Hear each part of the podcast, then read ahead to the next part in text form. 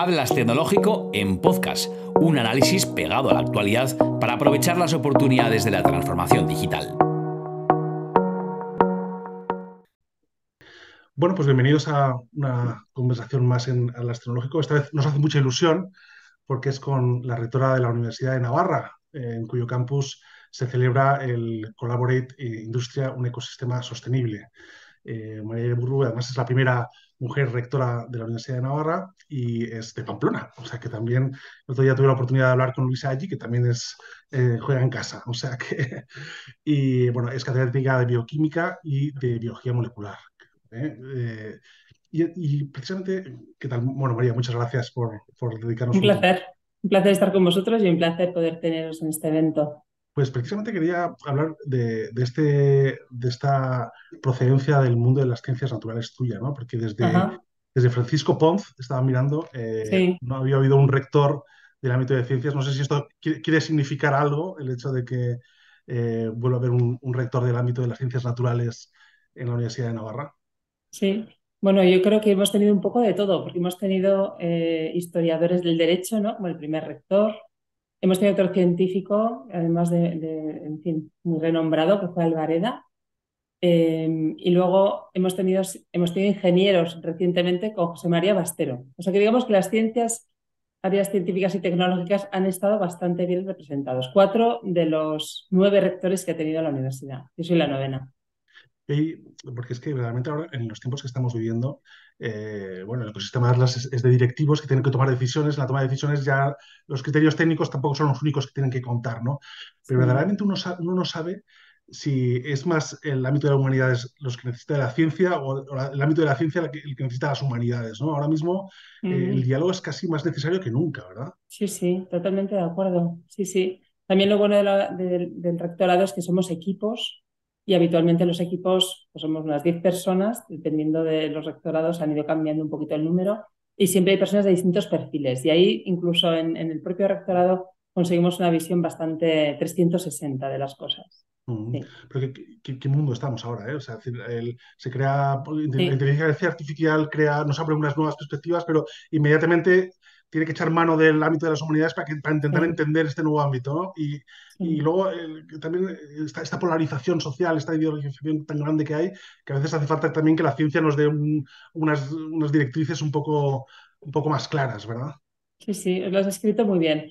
Creo que es un, un momento que se puede ver como de riesgos, de incertidumbres, también por el mismo motivo de grandes posibilidades, porque es cierto, por ejemplo, que los problemas que ahora socialmente nos preocupan tanto son una ocasión buenísima pues justamente para, para hacer los abordajes interdisciplinares. ¿no? Pues un problema que puede ser, vamos, los que estamos viviendo, ¿no? pues, pues el cambio climático, la transformación energética, la economía circular.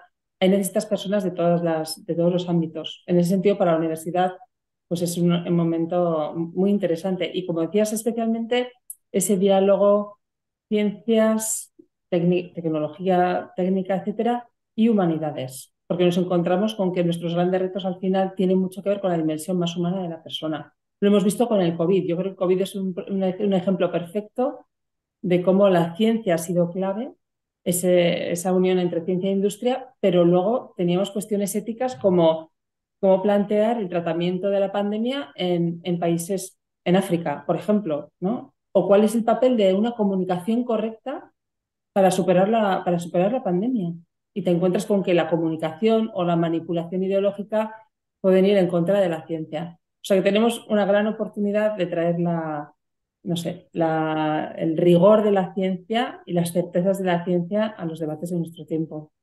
Me gusta mucho en el discurso este de tomar posesión cuando hablas de, hacer una, eh, una, apuesta por la investigación, ¿no? Ahora hay también, bueno, pues este, de una forma a la investigación se le piden resultados, no, no solo... Eh, la, sociedad tiene que comprender el tema del tiempo, que también, del que también hablabas, ¿no? Que las cosas no, no, tienen que, no tenemos que pedir resultados de forma inmediata, sino que hay que comprender que las cosas necesitan su tiempo, ¿no? ¿Esto cómo, cómo lo veis en la universidad, el tema de la investigación? Sí, es así. La investigación, antes había una división muy neta entre básica y aplicada creo que, esa división a veces es engañosa. Puedes tener una, una investigación aplicada, pero que requiera un esfuerzo a largo plazo. Vuelvo al ejemplo del COVID. Si no hubiera habido una investigación previa sobre los virus, sobre las vacunas, sobre, pues no hubiera sido posible conseguir unas vacunas en un tiempo récord. En la historia de la ciencia no ha habido, no ha habido nada igual. Y también hay un hecho y es que no todo eh, hallazgo científico que nos salva la vida en un momento dado tiene una aplicación en el minuto uno. O sea que, hace falta invertir tiempo y eso sí, ciencia de calidad. O sea, yo más que esa división de básica o aplicada, creo que lo importante es ciencia de calidad. Porque en el ámbito de la ciencia también está habiendo unos fenómenos un poco tóxicos, ¿eh? de muchísimas revistas eh, un poco fake, que alteran los sistemas de medición, una exigencia de resultados de medidos de determinada manera, todo el mundo se está cuestionando. O sea, que no es que lo diga yo, sino que lo ve todo el mundo ¿eh? del ámbito de la ciencia. Pero tiene también sus perversiones el sistema en el que tenemos. Ellos mismos se dan cuenta además de que hay, hay casi escuelas dentro y bueno, llega un punto en el que eh, necesitan eh, ponerse de acuerdo, ¿no? El mundo de la ciencia también necesita ponerse de acuerdo. Sí, pero fíjate, yo más te diría, por ejemplo, la invasión de, de, por ejemplo, revistas que se llaman tóxicas, que son revistas que no, dan fiabilidad y que sin embargo meten muchísimo artículo y ya cuesta distinguir, es como, como unas fake news de la ciencia. Hay habido esfuerzos, ¿eh? se está haciendo, hay una lista de revistas tóxicas, uno se mete en internet y te mete revistas que aparentemente... Y, y luego también ahí te das cuenta hasta qué punto las instituciones educativas e investigadoras tenemos el reto de ser fiables, porque al final hay un gran pacto social que es la confianza. Y a veces como revisora de revistas científicas me ha tocado revisar algún artículo que digo, mira, los resultados son preciosos, pero no sé si me los creo mucho. Eh, al final, confianza en las personas, confianza en las instituciones, eh, ser gente fiable que trabaja bien, me parece una de las aportaciones más importantes para la ciencia, ¿sí? para la sociedad. Esta es tema que te quería comentar porque eh, claramente estás en, llegas en un momento realmente delicado para, para el ámbito de la educación está mm. replanteándose desde el, sentido del lugar, desde cómo, eh, cómo organizar los contenidos, está apareciendo, pues eh, las propuestas ya online se han asentado y ya son, ya están, digamos, eh, la gente está familiarizada con ellas. Es, decir, es un momento complicado. Yo no sé cómo, si, ya has conseguido establecer una serie tenéis la, idea clara en la universidad y, tenéis claro hacia dónde hay que ir, porque realmente es complicado esto. Puedo compartir experiencias, porque una de las cosas bonitas de la universidad es que la visión de la rectora no es la que define las cosas, de... sino que aquí hay una gran creatividad. Esto es una especie de inmensa eh, empresa creativa, vamos a llamarle así. Y fíjate, yo creo que, hemos tenido en los últimos años un aprendizaje doble. Por un lado, la utilidad de los instrumentos, de, las, de las, herramientas tecnológicas, algunas de las cuales pues, a lo mejor no habíamos utilizado porque no había necesidad, hemos tenido que utilizar a pasar en todas las universidades. ¿eh? Nos hemos, nos hemos eh, puesto al día en, cuestiones de tecnología de una forma impresionante en poquísimo tiempo. Y por otra parte, nuestra experiencia en la Universidad de Navarra ha sido como eh, la apuesta que tenemos, que la hicimos también durante la pandemia por la presencialidad, tiene un atractivo increíble en la gente joven. Entonces, tecnología, por supuesto, Cuanto mejor conozcas los instrumentos, más fácilmente puedes utilizarlos para la innovación docente. Pero tenemos un planteamiento de la innovación docente muy basado en la creatividad de cada profesor, no muy formalizado, eh, no necesariamente dependiente de la tecnología. Los que damos clase y todavía doy clase, te encuentras con paradojas que tú vas con unos, no sé, unas presentaciones muy sofisticadas y a lo mejor les gusta más que utilices la, pizarra y la tiza, porque esto es, esto es lo mejor. o sea, que a veces vuelves a la pizarra y la tiza, o a poner una, una cartulina y escribir con boli los post-its, ¿no? Esto en Design Thinking, por ejemplo, me encanta porque la forma más habitual de hacer esto es poner una cartulina, rotuladores y post-it. Digo, es que al final vamos a volver al, papel y al lápiz, ¿no? Em, en realidad, mm, hace falta innovación, hace falta adaptarnos a la mentalidad, a, sí, a, la forma de ver el mundo de nuestros estudiantes, eso es súper importante, pero hay, hay hechos básicos humanos como que es muchísimo mejor encontrarse que no. Dicho de otra manera, si hubiésemos estado ahora mismo tomándonos un café, estaríamos más contentos tú y yo, seguramente. Seguro que sí. Además, el, eh, vamos, eh, este, este mundo también en el que, bueno, algo no me gusta Gopic y lo quito, eh, bueno, ya al final cansa, ¿no? Yo ya estaba con, hacía una videollamada con Manuel de León, que es uno de los grandes matemáticos españoles, y tenía la pizarra llena de fórmulas. Y decía, Manuel, seguro que has hecho esto porque sabías que... no, no, no, estuvimos el viernes... Mis estudiantes les suelo decir, dibujad, por favor, ahora les obligo a dibujar, les pongo los exámenes, dibujar, dibujar, les suelo decir, las mejores ideas han nacido en servilletas de laboratorio. En el laboratorio habitualmente tenemos pues, servilletas para lo, que sea. incluso algunas técnicas requerían antes de servilletas de papel, y las mejores ideas son las del bol y la servilleta, entonces no dejes de tener la servilleta en la que todo comenzó. ¿no? Eh, pero eh, eh, antes lo comentabas, la, visión esta de, que la universidad sea fiable es impresionante ese mensaje, porque evidentemente ahora el mundo está necesitado de, cosas fiables, lo que tú comentas, ¿no? Pero ¿cómo ves tú a la universidad, pues cuando, cuando digamos que todas estas, arenas este movimiento de, aguas se repose ¿no? y todo un poco asuma sus papeles, sus roles. ¿cuál, ¿Cuál es el papel que le ves tú a la universidad? Pues mira, yo, eh, claro, fin, no puedo ser de otra manera, ¿eh? soy una firme defensora de la, de la universidad. Hace una semana tuvimos un encuentro, un, congreso organizado por estudiantes de la universidad para estudiantes. Ellos organizaron todo, los ponentes, eh, la atención de la gente, y me pidieron que fuese a, inaugurarlo. Y estaba ahí sentada con dos o tres ponentes, ámbito de la empresa, fuera, de Pamplona, y uno me decía, fíjate, joven, una persona, vamos, tendría 40 años, me decía, yo siempre he pensado que mis hijos no irían a la universidad. Dice, pero hoy he cambiado de opinión, porque he visto estos estudiantes, buenos estudiantes, buenos profesores, las dos cosas, ¿eh? gente con, con iniciativa, con, con interés. Eso es, eso es lo, que, lo que va a asegurar el futuro de, de la universidad. Y la magia que se produce cuando la persona joven se encuentra con la persona con, con experiencia profesional y el profesional se encuentra con el talento joven, ahí hay una chispa que sinceramente para mí sigue siendo la universidad. ¿Cómo va a evolucionar? Lo, iremos viendo, lo iremos viendo. Yo también tengo mucha confianza en que la universidad lo que nos enseña fundamentalmente es a pensar. Cuando hay esas voces que dicen el mercado está cambiando, que a veces son aterrorizantes, yo pienso en los jóvenes y digo, pobrecitos míos, ¿no? las profesiones para las que te estás preparando no van a existir. dices, por favor, esto es absurdo, esto es como si me compro, no sé, un, equipo de, para jugar a fútbol y, se prohíbe el fútbol en el mundo, ¿y qué hago yo con mi equipo? ¿no? Em, pues yo pienso, si, si somos verdaderas universidades y lo hacemos bien, les enseñaremos a pensar. Y una persona que sabe pensar es una persona que se adapta, que aprende rápido, que, que es ella la que lidera el cambio en el mundo, en lugar de esperar a ver por dónde le dan. Entonces creo que, hay, que, en ese sentido, en la medida en que sigamos siendo verdaderas universidades, vamos, en diálogo con los grandes retos de nuestro mundo, ¿eh? pero que enseñemos de verdad a pensar, eh, eso no hay inteligencia artificial que lo supla.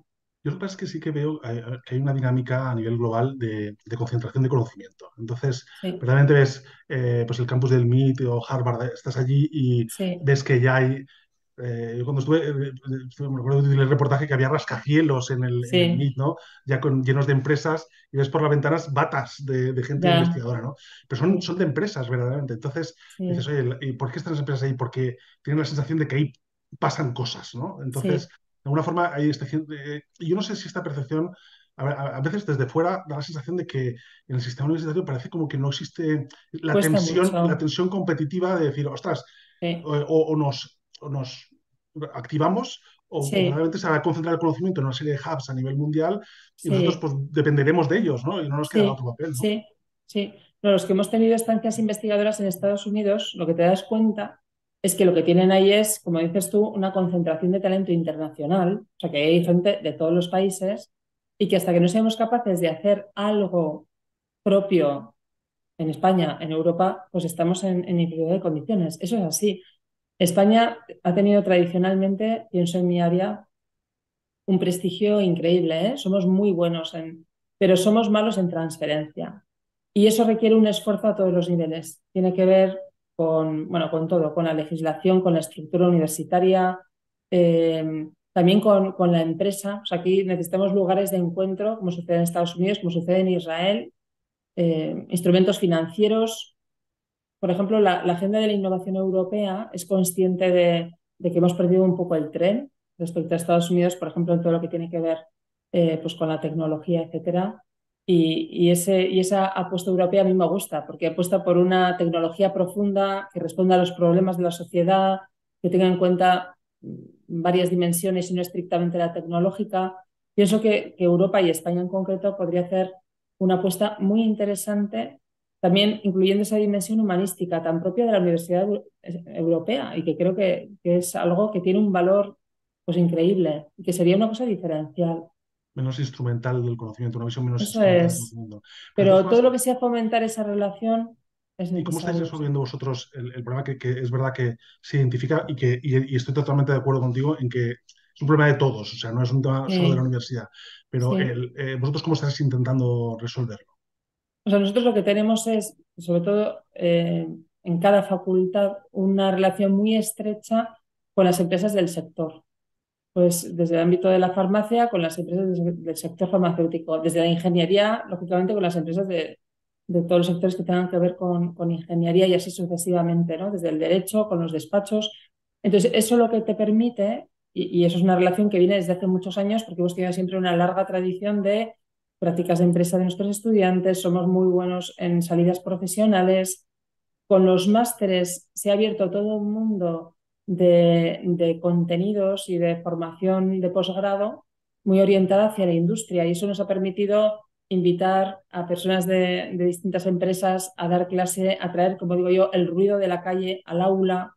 Entonces, una vez que se establece esa relación, es cuando puede pues, surgir la chispa, ¿no? Que la chispa puede ser eh, pues una, un área de investigación que le interesa a una empresa y que decide financiarla vía cátedras, por ejemplo. En la universidad tenemos unas 12 cátedras que son empresas que apuestan por, oye, pues me interesa el hidrógeno verde, es una, de hidrógeno verde. Me interesan los hospitales biofílicos, que es una cosa muy curiosa de hospitales llenos de plantas para que te recuperes antes, ¿no?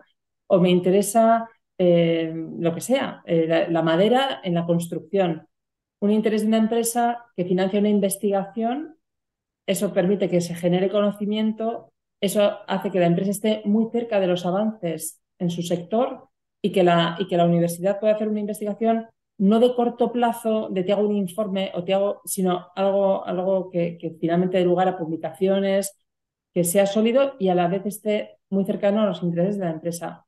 Entonces lo que hay que hacer es hablar. O sea, hace falta esa cercanía para ver ¿Qué les inquieta? ¿Qué les importa? Ahora con la sostenibilidad, pues estamos teniendo muchas conversaciones también porque lanzamos un nuevo proyecto en, este ámbito y muchas veces es, oye, podemos medir el impacto de la acción humana sobre el entorno. ¿Os interesa para vuestra empresa? ¿Queréis que os ayudemos para ir avanzando en esa ruta?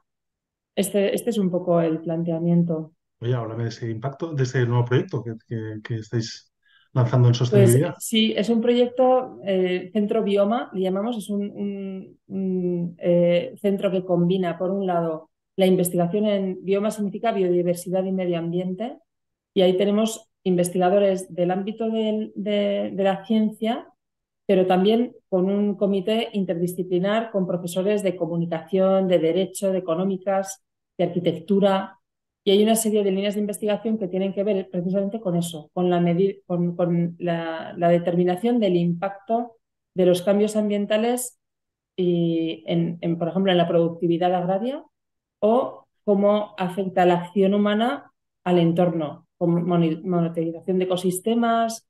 Es una cosa apasionante. Incluye una línea de investigación sobre comunicación, porque uno de los grandes temas, por ejemplo, con el cambio climático, es el caos informativo que hay. Entonces, si no, hay, si, no hay una ciencia sólida detrás y si no hay una transferencia fiable de, los resultados de la ciencia a la, a la, población, no hacemos nada. O sea, todo, todo, este, este, trabajo investigador requiere que esté muy de la mano de, de, la ciudadanía. Hace falta que haya una, y eso también desde hace años se, se ve hasta en, las, vamos, en los proyectos de investigación y lo que piden. ¿eh? O sea, tiene que haber una, una actividad divulgativa, comunicadora muy fuerte como parte de la transferencia social de, la investigación. Así que tenemos ese, ese centro de investigación y luego vamos a tener un espacio expositivo, un museo de ciencias, que va a, ser, va a tener una combinación del Museo de Historia Natural, de disfrutar de la naturaleza, con el Museo de Ciencias, de hacer experimentos y de comprender cómo se hace la ciencia,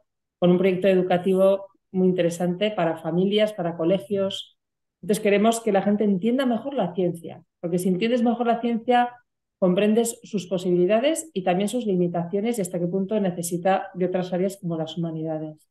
Mm, eh, yo, creo que la figura del divulgador va a ser una de las que se relance en esta época. Es una, figura que tradicionalmente los científicos eh, pues habéis visto con un, poco, así, Por, el, encima del hombro y tal, pero yo creo que es muy importante, es, es una aliado muy importante para el tema de la ciencia. Yo estoy... Eh, fíjate, eh, un amigo que, que, está en el MIT, cuando, que vino hace unas semanas, me comentaba, antes lo mirábamos un poco el tema de la transferencia desde la perspectiva de la empresa, pero también desde la perspectiva del, del, profesional de una universidad, del profesor. ¿no? Aquí en, España yo lo que percibo es que los eh, están configurados mentalmente más como docentes. Eh, y un docente está, está, está, pensado para decir que no. Eh, y, dice, no, como investigadores, que un investigador científico siempre dice, oye, pues voy a reverme, ¿no? voy a lanzarme. ¿no? Y este, este, cambio sociológico, ¿cómo, ¿cómo, se consigue? Sí, ahí cada universidad es un poco un mundo. ¿eh? con la palabra universidad agrupamos cosas muy distintas entonces, yo suelo decir, las universidades vistas por fuera, todas pueden ser más o menos parecidas. Tú ves a chavales que entran en un edificio, ¿no? Y luego personas, ¿no? Profesores, profesoras, profesorado, que... Y, si ves eso, pues puede ser cualquier cosa. donde hay que mirar, o sea, la prueba interesante es cómo es el perfil investigador de esa... Esa es la gran diferencia, que tiene muchas veces que ver, pues, pues eso, ¿no? Con el modelo de, de la universidad. Entonces, pues las universidades que apostamos por la investigación, para empezar, el profesor tiene una dedicación que le permite investigar. O sea, lo primero es que se puede investigar, porque a veces no es que no quiera el profesor, sino que si tienes 400 horas de clase al año, pues es que es imposible. Entonces, en carreras profesionales, eso también ahora, en fin, hay una reflexión potente en toda la Universidad Española, ¿no? Carreras profesionales que sean atractivas también para la gente, que digas, oye, es que me espera unos hitos razonables para ir avanzando, para ir progresando. Eh, tengo una dedicación razonable para lo que se me exige, para poder, pues eso, acreditarme, poder ser titular, poder ser catedrático. Mm, no tengo figuras un poco encubiertas de profesores mal pagados que están toda la vida mal pagados. O intentar dignificar la carrera académica eh, es fundamental y luego tener efectivamente una apuesta por la investigación que se concrete en qué le pido a esta persona. ¿Y, por qué le promociono? Si, si nosotros tenemos en ese sentido un modelo, pues eso, muy basado en que todo profesor nuestro es investigador. Todo profesor nuestro dedica 50% del tiempo, lo intentamos a, investigar. Entonces, eso, eso es importante. Y luego, para la parte más aplicada, fíjate, yo te diría junto con eso, o sea, contar una apuesta clara de pedirle al, al, profesor que investigue y luego que pueda hacerlo, ¿verdad? Creo que sí necesitamos los profesores eh, formación o apoyo, tal vez también lo tiene que hacer el profesor, para los aspectos más aplicados de, la investigación. Es decir, si una investigación, por ejemplo, da, da como resultado una, una empresa, pues que alguien nos, nos, ayude con los aspectos que tienen que ver con, la dimensión financiera, etcétera, porque eh, se suele decir, y yo estoy de acuerdo, ¿eh? ¿qué es lo que nos gustaría a los profesores? Por ejemplo, pues que las universidades tuviesen pocos alumnos, muchos profesores, dar pocas horas de clase, que los alumnos paguen poco. Digo, e-, ese es el, mundo que nos gustaría. Hacer inventos y que todo el mundo se beneficie casi gratis, ¿no? Pero si vas a hacer una, vinculación con la industria y con la empresa, pues necesitas otros criterios que no sean los nuestros, que son muy idealistas, como deben ser. ¿eh? También es propio de nuestro perfil alguien tiene que lanzar la gorra, ¿no? Claro, sí, sí, sí. Una última cuestión, eh, que yo creo que, es preciso tocarla porque eh, la, gente del ecosistema de las empresas son empresas que tienen mucha tendencia en el sector tecnológico y hay una demanda de, perfiles profesionales impresionante. O sea, yo no sé hasta qué punto sois conscientes en las universidades. Yo, sé, que sí, porque, porque lo vas viendo, ¿no? Que los propios rectores decís, oye, es que no sabemos cómo atender esta demanda, ¿no? Hay un problema también, no sé si el problema puede ser eh, que el ritmo de aprobación de titulaciones es muy lento o si, no sé, ¿qué, se puede intentar hacer para suceder. Porque Yo, problema es que, tiene que ser a corto plazo. Sí, hemos, hemos tenido conversaciones recientemente, además, vamos, con, con industriales justamente diciéndonos es que hay una urgente necesidad que a todo esto eh, es una dificultad para todos, ¿eh? también para nosotros. Nuestro profesorado ahora tiene unas ofertas increíblemente Ah, mm, competitivas pues, para hacer otras cosas. O nuestros estudiantes que acaban, eh, los que acaban los, los, estudios de ingeniería, es muy difícil que opten por la vida académica si tienes empresas que le están ofreciendo cinco veces más. O sea que estamos, formamos parte de los damnificados y de los preocupados por esto, ¿no? Eh, fíjate, yo creo que hay, eh, y aquí voy a hablar ya como rectora mujer, creo que tenemos margen de mejora en toda la cuestión del talento femenino, porque no olvidemos que la mitad de la población, o incluso un poco más, son mujeres. Todavía es muy bajo el, porcentaje de mujeres en ciencia y en tecnología, y aquí necesitamos, nuestro Museo de Ciencias, una de las cosas que, va a hacer es favorecer las, las, vocaciones y los perfiles STEM entre las niñas y las jóvenes. Porque, vamos, no se trata de forzar a que nadie haga lo que no quiere hacer, lógicamente, pero hay mucho talento, mucho talento ahí que, bien orientado, con un empujoncito en un momento dado, que somos muy sensibles las personas a lo que digan pues, tus profesores, tus padres, pues podríamos tener ahí una, una base de talento importante. Y luego hay algo que también me parece, en, mi propia experiencia con mis estudiantes, ahora hay que explicar mejor qué son las carreras y para qué son las carreras. Antes, ser ingeniero era en sí mismo, o ingeniera, ¿no? Era ya como una marca y una cosa súper deseable. Ahora, no sé, o sea, eh, ha, habido también un estudio interesante de cuáles son las profesiones que busca más la gente en Internet. Es que ya ni me acuerdo de los nombres, pero eran las cosas más surrealistas. no sé qué será aquello. Lo de FP es un drama, por ejemplo. Bueno, y luego esa es otra, ¿eh? O sea, hace falta, hace falta todo, ¿eh? No solamente las... Pero eh, lo que sí es cierto es que si tú muestras a los estudiantes la vinculación que tienen determinadas carreras con solucionar los problemas, eso motiva y eso atrae. Pero tenemos que hacer una, una cierta, una cierta didáctica. No, no podemos esperar a que lo descubran o decir, bueno, esto es tan interesante que esperemos que vengan. Tenemos que salir al paso. Y esto, eh, de verdad, que de nuevo, eh, creo que es un esfuerzo conjunto. Por nuestra parte, sobre todo en lo que estamos, es en, capacitarnos para poder atender eh, la demanda, por lo que te digo, porque también la carrera académica en un mundo muy competitivo, pues es también más, más complicada. Bueno, pues María, mil gracias. No quería, no más de tu tiempo. Ha sido muy amable y en, todos los sentidos, es decir, en esta, conversación y también por la hospitalidad que, que estáis brindando al, al que es espectacular, es espectacular verdaderamente. Así que muchas gracias.